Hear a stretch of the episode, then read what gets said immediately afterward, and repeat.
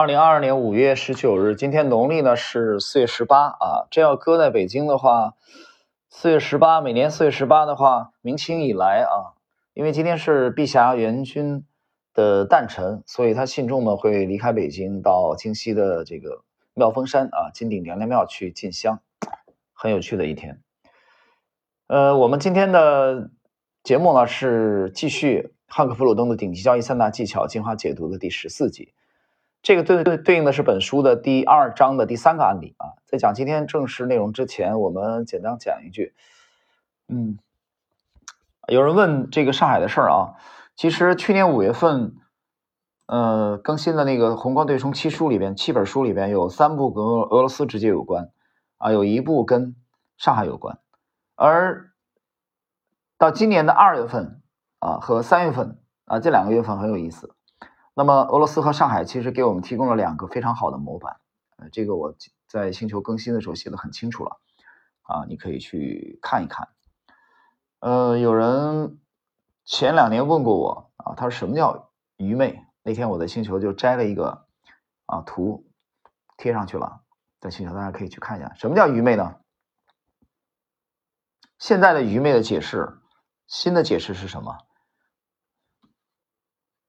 这个愚昧啊的新的解释，就是你看不清楚这个发生的事情啊与你的关联，这个就是愚昧，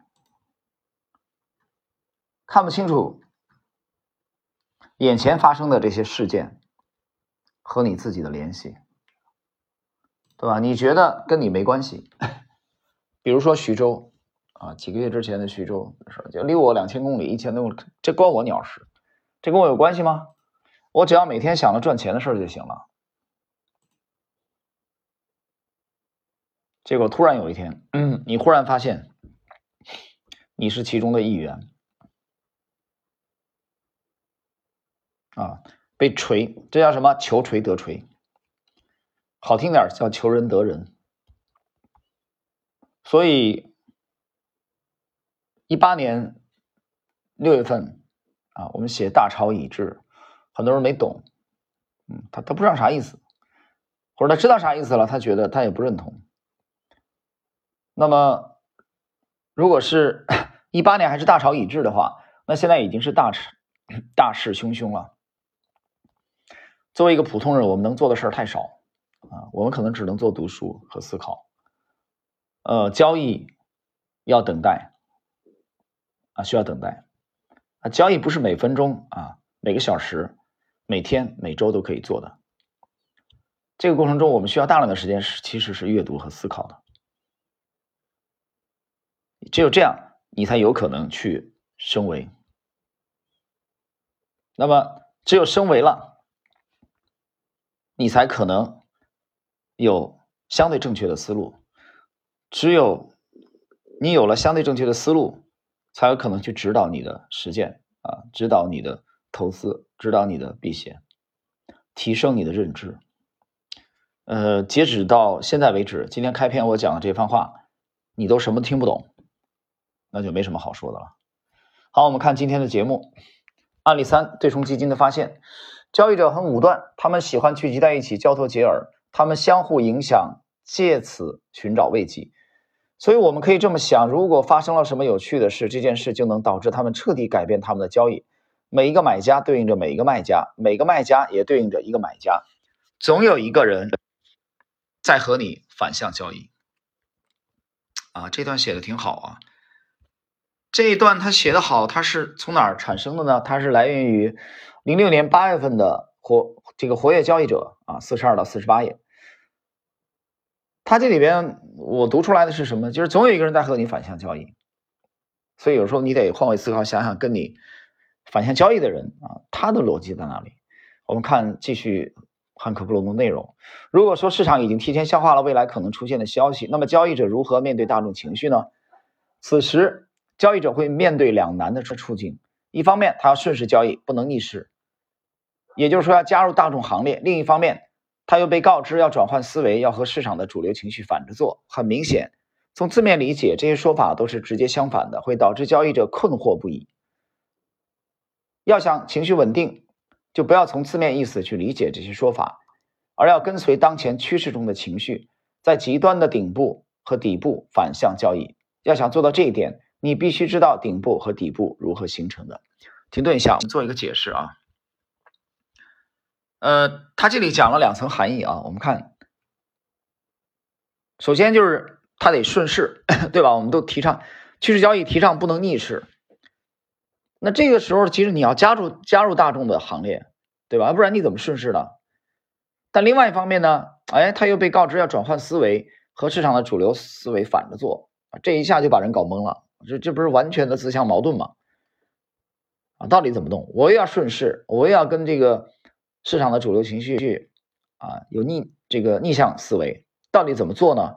这里边讲的很清楚，一方面。你顺势的时候，顺的是什么？你顺的是当前，他的普鲁东的原话是当前趋势中的情绪。我的理解，其实你顺的是大势，顺应大势，在趋势持续的这个阶段啊。那么什么阶段你开始做？你有强烈的逆反心理呢？是在极端的顶部和底部区域。啊，这这段话你要好好体会一下，好好体会一下啊。然后这牵扯到了，哎，怎么去？我怎么知道事先知道顶部和底部如何形成的？继续来看，投资者由于无知，总是不幸的被小道消息、流言、哗众取宠的资讯、骗人的信息影响。由于交易者不知道市场的运作原理，他总是在错误的时间不再恐惧或不再抱有希望。啊，他追随大众过早卖出，在更高的价格再次买入，在市场下跌时加仓买入，最后在向下突破时清仓。这种做法不但毁了交易者的账户，更摧残了交易者的信心。呃，到这里啊，我们做一个补充说明。我们我把它就比喻为呃当下的股市，对吧？当下的股市，他刚才讲的这个追随，呃，过早卖出，更高价格买入，下跌再加仓，然后再向下突破的时候再清仓，啊，这纯属就是折腾。折腾啊，在二零二二年的 A 股市场，你折腾是没有好下场的，没有好下场的。好，我们来看下一段：希望、恐惧和贪婪的危害。如果你知道自己有能力实现百分之七十的胜率，那么你就要制服希望、恐惧和贪婪这些情绪上的敌人。相反，如果你忽视了这一点，希望、恐惧和贪婪就会控制住你。那么你百分之七十的交易都会亏损，就像埃伯特·哈斯和唐 ·M· 杰克逊在《多头空头和弗洛伊德一生》中写的。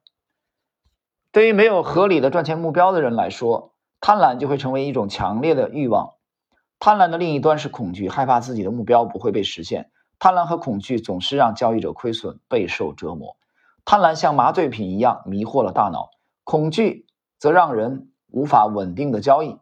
这些都是人类的基本感受，有时候很难去辨别，也不容易摆脱他们的影响。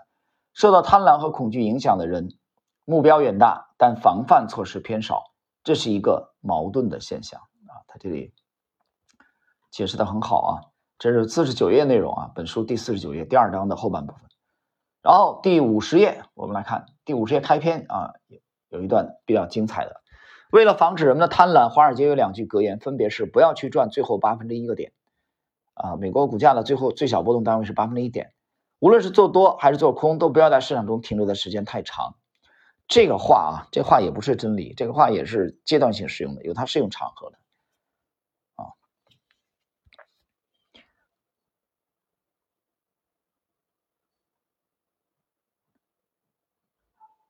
接下来，呃，它这个。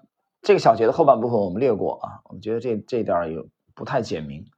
直到直到本书的第五十一页的开开端啊，大家大家可以注意听一下啊。第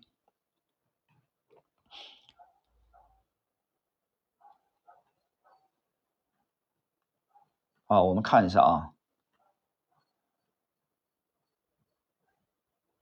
第五十页的。开端，恐惧会被贪婪让步，然后恐惧又会出现。希望会让我们陷入想入非非，但最终是黄粱一梦。希望把我们带到幸运女女神面前，我们恳求她帮助我们，希望让我们忽略了亏损。我们正在等待艳阳高照的日子。如果我们正在做多，我们希望继续涨；如果我们在做空，我们希望继续跌。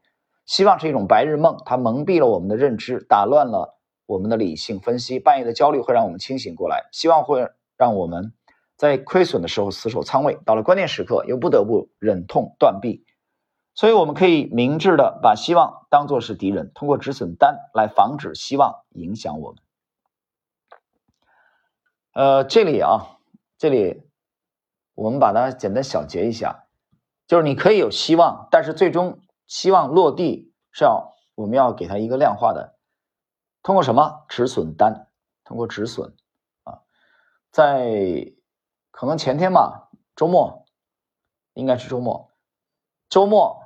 呃，跟一位投资者跟我交流啊，他他他挺焦虑的，因为亏损了百分之三十以上了啊，他那心情我都能完全完全理解。呃，但是反弹了以后，一个股票近这个近期涨停了以后，他还亏百分之三十多，啊，就就很纠结，到底上是要怎么样？我跟他讲的很清楚，我说你你你这时候来问我，对吧？这个我不清楚你的股票未来几天会不会反弹。我不知道，啊，但是我我能告诉你，这个阶段非常困难，啊，以你们这种水平不停下来，要么是彻底销户别玩，要么是提高自己的水平。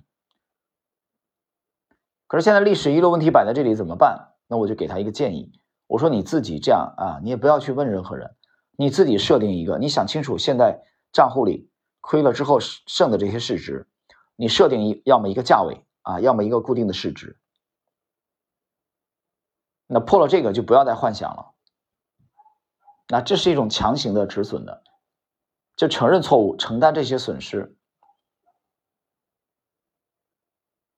所以刚才布鲁登提到，关键时刻不得不忍痛断臂，对吧？那这又建立在什么呢？刚才刚才他讲了说，事先我们得知道顶底顶和底的区域，是吧？